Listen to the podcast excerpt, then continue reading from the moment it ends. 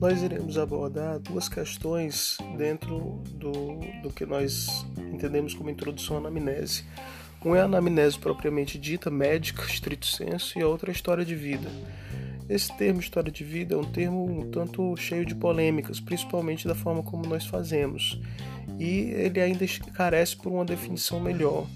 Nós temos dois professores sociólogos dentro da nossa cadeira que nos ajudarão a desenvolver melhor esse conceito, e mas ele é de suma importância para o desenvolvimento de uma anamnésica mais integral, mais completa.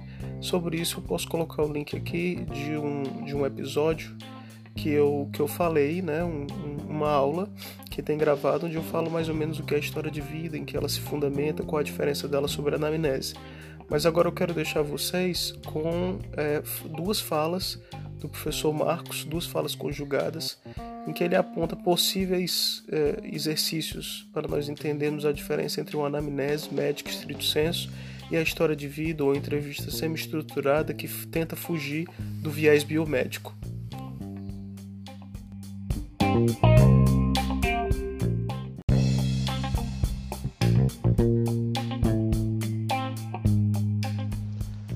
Oi, Alan.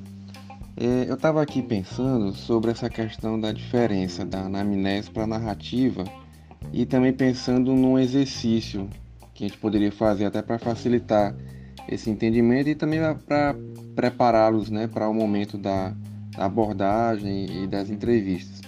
Porque eu, eu entendo que a anamnese ela tem um certo roteiro, né, que a gente segue o passo a passo e tem um caráter mais objetivo.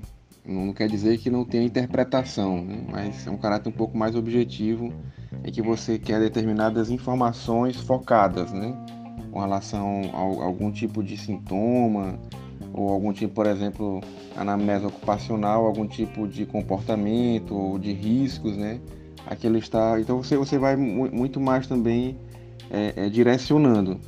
Não quer dizer que na narrativa não tem essa direção, porque você acaba tendo algum interesse, mas no caso da história de vida é muito mais livre, né?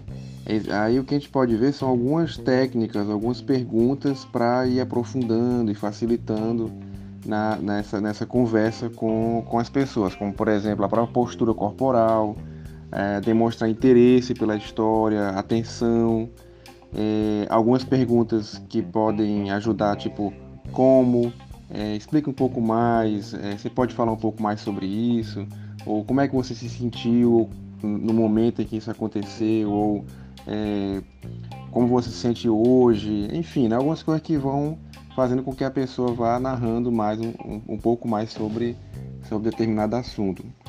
O exercício que eu pensei, que eu, eu tinha feito em alguns locais, que tem, eu trabalhar com comunicação não violenta, é basicamente o seguinte: você é, é, divide o grupo em trios, né?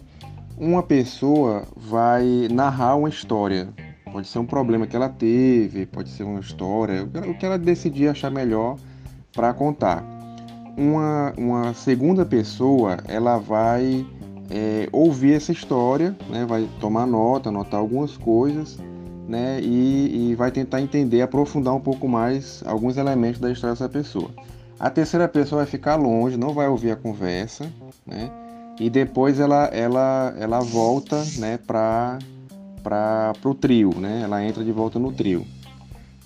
Quando ela chegar no, no trio, a pessoa que anotou vai contar a história para ela, não foi o primeiro narrador, foi a pessoa que anotou, que entrevistou.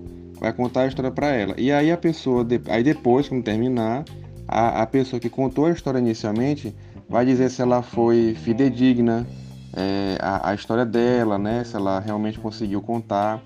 Seria um, um exercício nesse caso, né? Assim, eu tava, tava, também pensando em outro, mas a gente pode ir, ir vendo como é que faz melhor.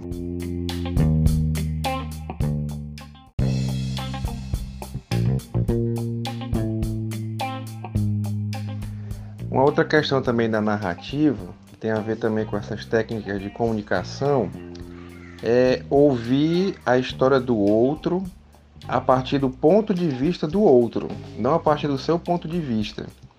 Porque isso tem a ver com que a gente, para que a gente possa entender realmente é, a história da outra pessoa, as emoções que estão envolvidas, os sentimentos, as interpretações que ela tem sobre determinado acontecimento na vida dela.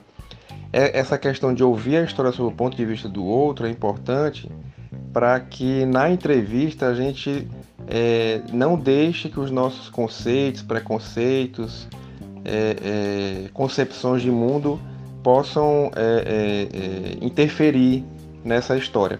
Por isso a questão da, da, desse exercício, porque ele ajuda a gente a tentar entender a, a pessoa que entrevistou, vai tentar é, expressar aquela história, obviamente a partir das suas próprias palavras, mas sendo fidedigna ao ponto de vista de quem contou inicialmente, aos valores daquela pessoa, os princípios dela, evitar esse tipo de interpretação apressada, tipo, ah, ela falou isso, mas eu acho que ela estava pensando naquilo outro, entendeu?